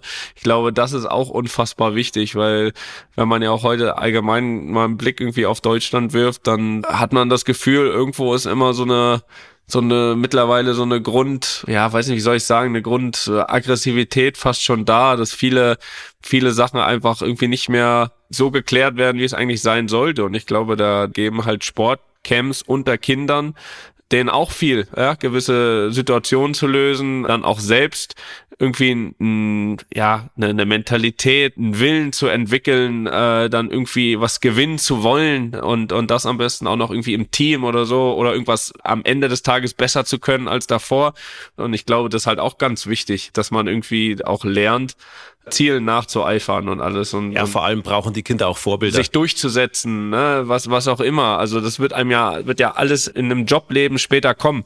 Der oder du wird sich nur für einen entschieden, ne? Und wenn dann, dann immer der ist, der überhaupt keinen Willen hat, dann ist man immer, äh, ja, ist man auf dem zweiten Platz. Ja, vor allem brauchen Kinder auch Vorbilder. Und wenn die dich im Fernsehen sehen und du bist auch auf einmal irgendwo greifbar und nahbar, das macht mit den Kindern unglaublich viel.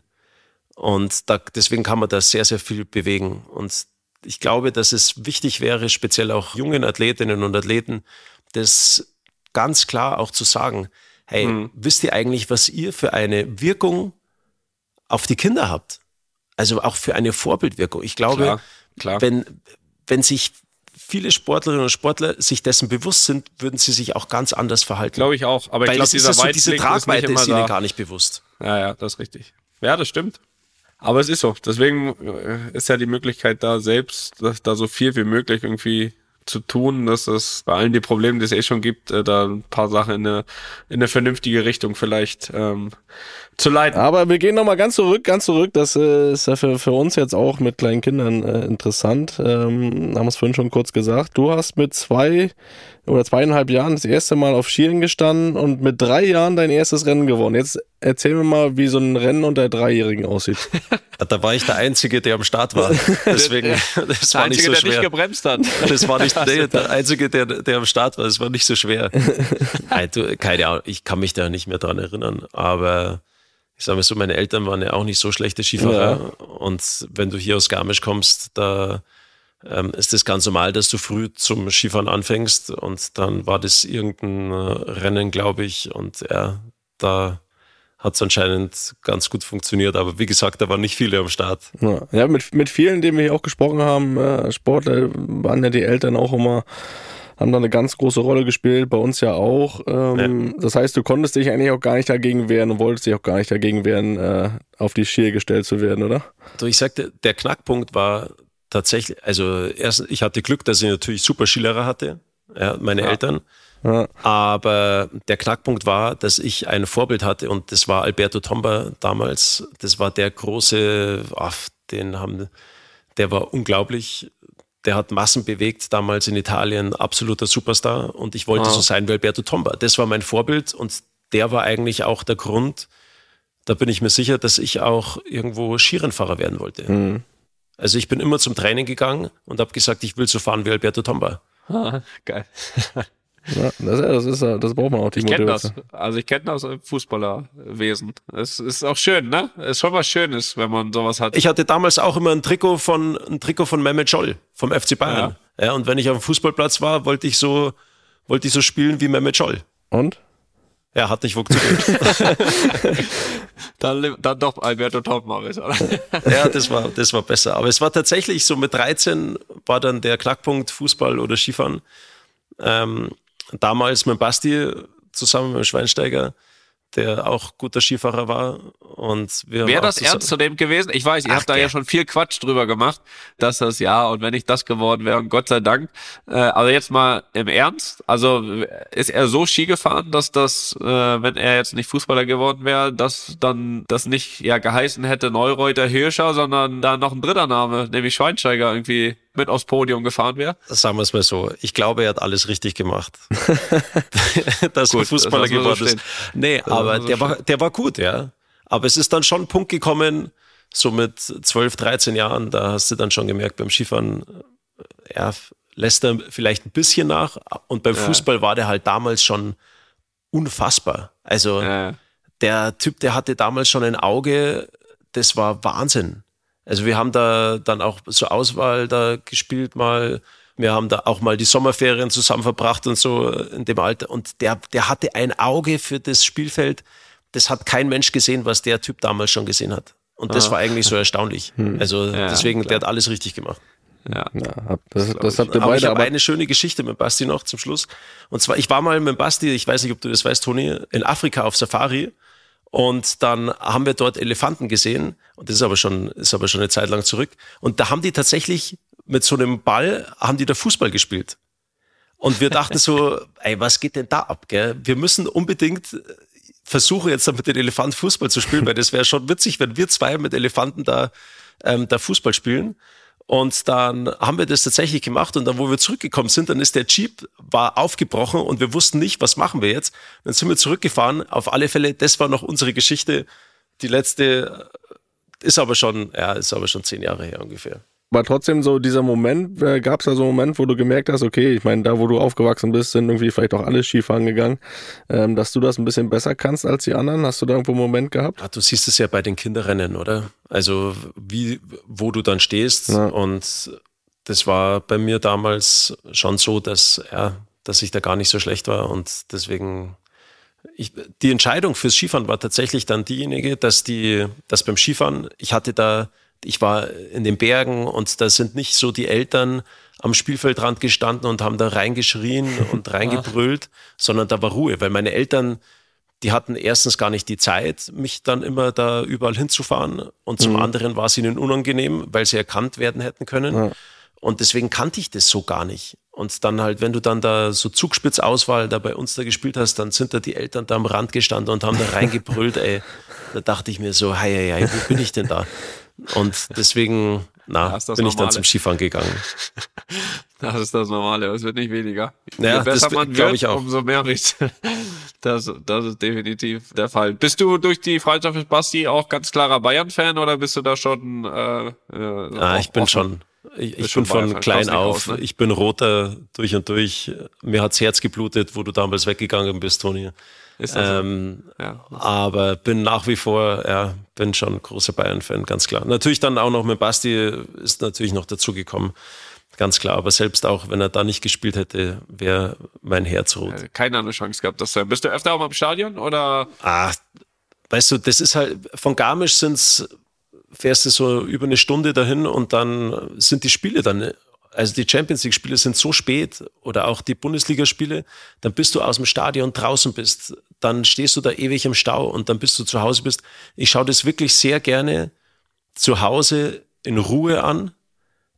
Da brüllt mir keiner ins Ohr, ähm, da, da wirst du in Ruhe gelassen, da kann ich mir schön das Spiel anschauen und dann ja, ist alles gut. Aber, Toni, du weißt es, ich war im Spiel, im Klassiko, ja, in Barcelona. Das weiß ich, ja. In Barcelona. In Barcelona. Ja. Ich habe dir gesagt, ne, war der falsche. Das war der falsche, da habt ihr, habt ihr verloren. Und das war schon Wahnsinn. Halleluja. Das ist ein, das, das Stadion ist schon mega in Barcelona. Das ja, dann musst mega. du auf jeden Fall nochmal nach Madrid kommen. Da kann ich dir noch was Besseres zeigen. Ist die Stimmung besser in Madrid? Ja, viel besser. Was jetzt kommt jetzt, jetzt ja, Alex, was soll ich? ich, ich weiß, aber das war schon. Die war also, auch in, die war auch in Barcelona dann äh, zwei Wochen später nochmal viel besser beim 4-0. nee, aber schon vor dem Spiel, wie die Stadt, wie die dieses, ja, also wie das gelebt wird. Also ich glaube schon, dass es, ich in Madrid war ich noch nicht Aber dann Barcelona, wie die, die Fans und die Zuschauer vor dem Stadion und auch wie da gesungen wird, ey, da, weißt du, das, das ist nicht so wie zum Beispiel auch in der Allianz Arena, wo dann die ganzen ähm, da, die VIP-Tribünen sind, sondern da hast du das Gefühl, da steht einfach das ganze Stadion und jeder und jeder hat Bock auf Fußball und ja, jeder brüllt. Und ich muss sagen, da war dann in Barcelona im Stadion so links überhalb von mir waren, war so ein war so ein Glaskasten. Ja, da waren ungefähr 200 Madrid-Fans drinnen und das war's. Also ja, mehr ja. waren da nicht drinnen in dem ganzen Stadion. Das stimmt. Das stimmt. Sonst ist alles nur Barcelona gewesen. Das war gegen Frankfurt ein bisschen anders. Ja. Aber sonst, ist sonst ist das ja so da in Spanien. Nein, das stimmt, das ist auch so. Ist auch so. Ist aber andersrum auch so. Also, wenn wir in Madrid spielen, dann ist es auch genau andersrum. Und es ist auch meistens, sage ich mal, besser so. Gerade bei dem, was du ja auch gesagt hast, so was drumherum dann los ist im Stadion.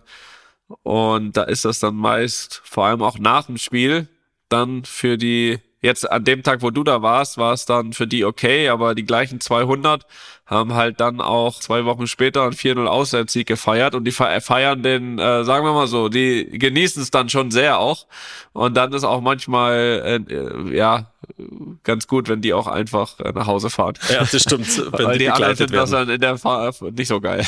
Ja. So, äh, von daher. Ja, aber das stimmt. Das stimmt. Also das schreiben wir mal auf deine Liste. Bernabeo-Besuch. Ne? Das, das, das sollten wir noch wenigstens ja, mal machen. Das muss, auf die, das muss auf die Liste drauf, definitiv. Ja, ja, ja, da brauchst du nicht in die Allianz Arena, da kommst du nach Madrid. Ja, ja. So. kannst, du, kannst du mal was organisieren, Toni. Ja, das, das kriegen wir hin, das kriegen wir hin. Äh, Felix, wir haben gesagt, wir haben noch ein paar Fragen von ja. ein paar Leuten. Äh, und zwar genau vier Fragen haben wir noch. Die erste kommt vom Andi aus, äh, das weiß ich gar Delic. nicht. Was das, okay, alles klar. Jedenfalls vom Andi auf jeden Fall. Ich finde es spannend, einen solchen authentischen und sympathischen Blick in den Profisport zu bekommen. Danke dafür. Nun zur Frage. Andi, der Andi, was für ein sympathischer Typ, oder? oder? Ja. ja. Guter ja. Mann.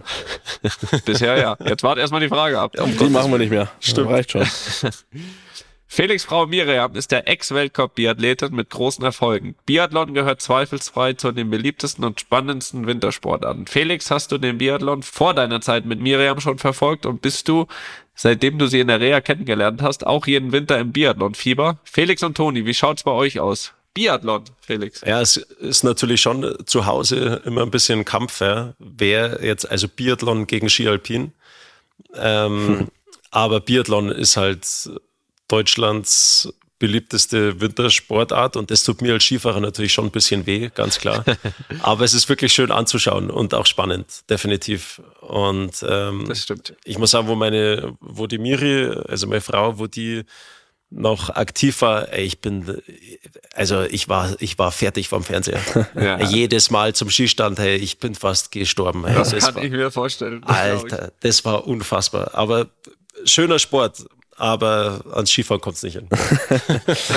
ja, bisschen. Wie ist das bei euch? Also ich habe, also ich muss auch zugeben, jetzt in letzter Zeit nicht mehr, aber früher, also ich, ich kann mich an Zeiten aus der Jugend erinnern, da haben wir sehr viel Biathlon Klar. geguckt. Sven also Fischer, zu, Frank zu, Luck, Rico Groß, da waren sie doch alle. Ja, genau. Zu der Zeit, da haben wir echt viel Biathlon geguckt. Also da hatten wir auch nicht echt eine überragende Staffel und auch Einzelläufer. Felix hat sie gerade genannt. Irgendwie dann Sven Fischer hat dann alles verschossen, aber der war der schnellste dann, der hat's ja wieder aufgeholt. ohne, ohne Handschuhe musste, immer. Musste, ohne Handschuhe, Sven Fischer. Genau. Frank Luck musste hinten raus alles treffen, sonst wäre es vorbei gewesen. Der kam dann nicht mehr vorwärts. Aber es war schon geil. Also ich, ich kann das vor allem total verstehen, was du sagst mit dem Schießstand. Da haben wir als Unbeteiligte ja schon total dann gefiebert, ne? Bei jedem Schuss äh, wird er rot angezeigt jetzt oder ja. oder und jetzt stell dir vor, deine Frau weiß. macht es. Jetzt stell dir oder, vor, deine ja, Frau ja, genau, macht es. Genau, genau. Deswegen kann ich super nachvollziehen, dass du da kaputt gehst. ja, aber das ist echt so eine so eine typische Jugenderinnerung, ne? Also ich, ich weiß, die die Mutter und auch Oma, die haben das immer, also wirklich jedes Rennen geschaut und wir wir saßen halt neben dran und wurden dann manchmal so ein bisschen angesteckt. Die Mutter macht das heute noch, das weiß ich. Aber Biathlon war ist so eine Jugend das hat uns in der Jugend begleitet, auf jeden Fall. Ja, ja schön. Das stimmt. Das schön. stimmt. War witzig.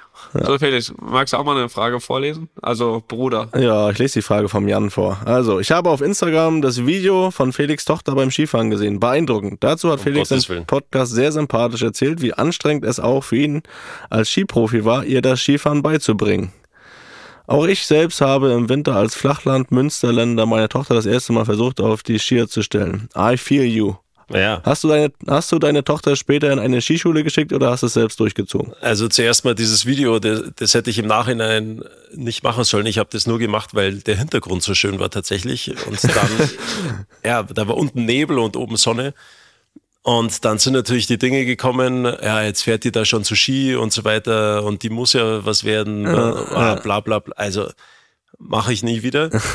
Auf alle Fälle. Wäre aber auch wahrscheinlich ohne das Video passiert. Irgendwann. Ja. Wenn dann erst einmal auch selbst mit äh, 12 oder 13 ja, auf Skiern und ja klar, das muss ja die nächste sein. Das, aber ich versuche alles irgendwie die Kinder rauszuhalten, ja. Aber ich dachte mir halt, das schaut schön aus und das war eine besondere Strecke tatsächlich, wo wir da gefahren sind, weil ich die damals noch mit meiner Mama darunter gefahren bin und so weiter. Und das war halt Aha. irgendwie was, was ganz was Spezielles, ja. Mhm. Gut, auf alle Fälle war es, war es ein schöner Moment, aber Kindern das Skifahren beizubringen selbst ist tatsächlich, das ist, das ist knackig. Also ich kann nur jedem empfehlen, schickt eure Kinder in die Skischule.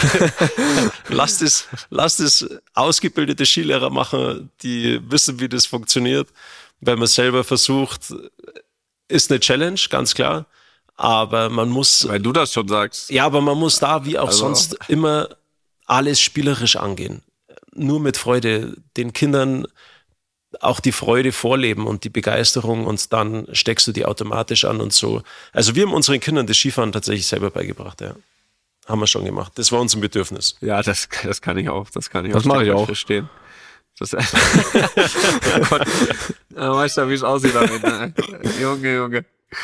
Gib deinem, so. deinem Kind, Felix, ich schwör's dir, gib dem drei Stunden und der fährt dir einen Tellerlift hoch. Ja, das, da gehe ich ganz fest von aus. Ja. Das ist erstaunlich, wie schnell Kinder lernen können. Das ja. ist echt cool anzuschauen. Ja, das ist ja auch unser Problem eben. Wir sind halt nicht mehr drei und vier. Aber wir haben jetzt hier noch eine Frage von, von Stefan aus der Schweiz. Der mag noch mal, du hast es vorhin schon kurz angesprochen, eine Frage zum Marco Odermatt, ja. wie da deine Meinung dazu ist. Ja, Marco Odermatt ist ein Glücksfall für den Skirennsport. Erstens ein Megatyp, zweitens ein unfassbar guter Skifahrer, der, der einfach mit so viel Intuition Ski fährt. Ähm, das ist herrlich, dem zuzuschauen. Und außerdem ist es einer, gibt es eine kleine Geschichte von dem, der hat den Adelboden, das ist so das bedeutendste, also mit Wengen und Adelboden sind die bedeutendsten Rennen in der Schweiz. Da ist die, da, da ist richtig Rambazamba angesagt und der gewinnt das Rennen in Adelboden und dann wollte der nach dem Rennen nach Hause fahren. Und es war aber kein Trainer mehr da. Das heißt, er hatte kein Auto vor Ort, dass Aha. der nach Hause kommt. Und dann hat der beim Sponsor angerufen und gefragt, ob die vielleicht ein Auto da haben, das ihm nach Hause bringen kann. Dann haben die gesagt, ja, das dauert aber eine, eine Stunde, bis das Auto da ist. Und dann hat der sein Fanclub gesehen. Ja, und, und ist dann auf die zugelaufen und hat gesagt, pass auf, könnt ihr mich mitnehmen? Und dann ist der von Adelboden und das ist ein Superstar in der Schweiz. Der hat einen Stellenwert wie Roger Federer in der Schweiz. Okay. Dann ist der im Fanclubbus nach Hause. Das wäre so, Toni, wie wenn du im Ultrabus von Real Madrid nach dem Classico ähm, zu dir nach Hause gefahren wirst. Ja, und dann hat der in dem Bus, hat der mit dem Bus hat er mit dem Fanclub da drinnen richtig gefeiert und hat sie nach Hause verlassen. Also das ist einfach ein Megatyp, der, ja, solche, solche Leute braucht man einfach. Es ist herrlich, dass, das dass, Story, dass wir ja. den haben. Ja. eine gute Story. Also das ist mir tatsächlich also den Namen habe ich schon gehört, aber es ist mir tatsächlich neu, dass der da so ein äh, Standing hat. Also das, ja, das wusste ich nicht. Und das macht es natürlich nochmal nochmal sympathischer. Aber Toni, wir haben dich ja, wir, unsere Real-Life-Challenge geht ja, geht ja mal weiter. Das heißt, das nehmen wir mal ja. auf als Idee. Ne? Das wäre das wäre eine Nummer. Das wäre eine richtige Nummer. Du kannst dann aussuchen, Toni, öffentliche oder mit dem Fanclub. Das, das, äh, ja, das ist am, am Ende der Tage ist das gleiche, glaube ich. Ja, Ab der dritten Station. Schreibe ich mal auf den Zettel. Ja, schreib mal auf. Danke, Felix. ähm, so, wir kommen zur letzten Frage. Äh, die kommt vom Olli aus Dresden. Auch ein tolles Skigebiete dort.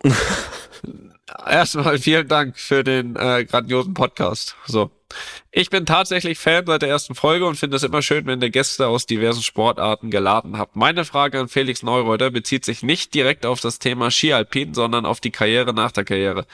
Felix, ich, ich verfolge dich mittlerweile sehr aktiv bei deinen Dokumentationen für verschiedene Kanäle bei YouTube zum Thema Nachhaltigkeit, Klimawandel und die Folgen gerade auch für den Skisport, den Weltcup der Alpinistin und Innen und natürlich für die Natur. Gerade die Alpen leiden sehr unter den derzeitigen Bedingungen und Skigebiete müssen ihre Konzepte anpassen und umdenken. Wie bist du zu diesem Thema gekommen? Hat es dich schon während deiner aktiven Karriere beschäftigt und lebst du im privaten Umfeld jetzt bewusster und achtest auf deinen in Anführungsstrichen ökologischen Fußabdruck. Ja, ich glaube, wenn du eine Zeit lang dabei bist beim Skifahren, dann, dann erkennst du auch, wie sich die Gletscher verändern, ganz klar. Ähm, umso länger du dabei bist, umso Aha. öfter oder umso mehr schaust du auch über den Tellerrand hinaus und nimmst andere Dinge wahr. Und das ist halt meine Meinung, dass sich insgesamt im Sport oder auch speziell der Skisport, der muss auch Vorreiter sein, welche Dinge man umsetzen muss und auch kann. Deswegen, es gibt schon sehr, sehr gute Ideen, auch wie man den Skisport in Zukunft auch so ausführen kann, so dass der ökologische Fußabdruck auch absolut vertretbar ist. Und das war mir eben auch mal wichtig zu zeigen in der Dokumentation, weil Skifahren wird sehr oft kritisiert. Natürlich, weil wir die Berge benutzen und Beschneiung und, und, und. Und deswegen war es mir immer wichtig, aufzuzeigen, okay, dass es wirklich auch Konzepte gibt und dass sich auch die Skigebiete sehr viele Gedanken machen, okay, wie stellen wir die Skigebiete in Zukunft auf? Und deswegen habe ich das auch so gemacht. Ich bin da aber auch, auch ein kritischer Geist, ganz klar, weil ich glaube, dass etwas passieren muss wenn wir noch in 10, 20, 30, 40 Jahren Skifahren wollen und auch, mhm. dass die Leute die Freude nach wie vor am Skisport haben. Es ist so ein toller Sport, wo man auch eine, eine Verbindung oder eine emotionale Bindung zur Natur aufbaut. Und ich glaube, dass das was ganz was Wichtiges ist, ähm, weil wenn du nämlich nie so eine emotionale Bindung zur Natur aufbaust, dann weißt du auch gar nicht, wie du dein Leben wirklich auch so gestalten musst, dass die Natur in Zukunft auch noch so Bestand hat. Ja. Klar, gerade wenn du die Unterschiede siehst über die Jahre. Ja. Ne? Und, und an der Gletscherschmelze siehst du den, siehst du den Klimawandel am extremsten. Also mhm. du kriegst es ja unterm Jahr gar nicht so extrem mit, ob sich da jetzt die Temperatur um 0,5 Grad erwärmt oder also übers ganze Jahr gesehen. Natürlich die Katastrophen, die werden, die, die sind da, aber, aber am Gletscher siehst du es halt wirklich massiv. Und mhm. das macht einen schon sehr nachdenklich. Und deswegen leben wir zu Hause. Wir versuchen auch natürlich alles, dass wir so gut und auch so ökologisch gut, wie es überhaupt nur geht, leben und versuchen das auch unseren Kindern natürlich nahezulegen und beizubringen. Und ich glaube, dass das auch was ganz was Wichtiges ist, dass man diese nächste Generation, dass man die schon auch dementsprechend ja, steuert, ja, dass, dass die bewusst leben, dass, dass man eben nicht mit den Ressourcen nur so um sich schmeißt, sondern, sondern dass weniger auch oft mehr ist. Ja, ich würde sagen, das können wir als Schlusswort hervorragend so stehen lassen, denn wenn wir über, überhaupt alle noch eine Rolle spielen wollen bei irgendwas und vor allem unsere Nachfolger und deren Nachfolger, dann sollte man, glaube ich, das sehr vorne im Kopf haben, dass das im Endeffekt bei all den Problemen, die es gibt, und die gibt's ja, und deswegen rücken andere ja leider dann immer so ein bisschen den Hintergrund, dass das wahrscheinlich am Ende der Tage sogar unser unser größtes Problem ist, was es äh, überhaupt gibt. Äh, Felix, ich äh, bedanke mich für deine Zeit. Ich weiß, äh, du hast gesagt, drei, dreifacher Vater äh, bin ich auch. Äh, ja. Mein Bruder zweifacher, wir wissen alle, äh, das zu schätzen, wenn sich da abends nochmal jemand die Zeit nimmt auf Stündchen, anderthalb Stündchen Plausch. Aber es hat großen Spaß gemacht und ja. Mir auch. Ich hoffe, wir, War schön. wir sehen uns einmal bald und wie gesagt, Bernabeo steht. Steht. Und viel Glück, lieber Toni, gell? Hau, hau, hau einfach ein paar Tore rein, bitte. Tu mir den Gefallen. Ja, ja. ja wenn wir irgendwie das. weiterkommen da, dann das wäre wär, wär toll. wär und, du, und Felix, du meldest dich gell, hier mit Skifahren. Ja, erstmal Tellerlift und dann Skifahren. Ein Schritt nach dem anderen. Aber ich melde mich, versprochen. Tellerlift und dann schauen wir, dass wir da eine schöne Runde hinbekommen. So machen wir das. Auf jeden Fall sehr, sehr gerne. Basti ist auch noch sehr aktiv übrigens, was Skifahren betrifft. Ja, ja also, Zeit hat, hat jetzt auch Zeit. Wobei, auch der hat ja jetzt mittlerweile eigentlich das weniger stimmt, Zeit. Das stimmt. Auch zum dritten Mal Papa geworden. Ja, so, wie ein, so, wie ein, so wie ein Elefant bewege ich mich ungefähr auf, auf den Skiern. Gut, Jungs, dann macht's es gut. Also, Und schönen, schönen Abend euch noch. Ciao. Ja, ciao vielen ciao. Dank, dass du unseren Geburtstag hier mit uns gefeiert hast. Ja, alles Gute nochmal. Danke. Einfach mal Lupen ist eine Studio Bummens Produktion mit freundlicher Unterstützung der Florida Entertainment. Neue Folgen gibt's immer mittwochs. Überall, wo es Podcasts gibt.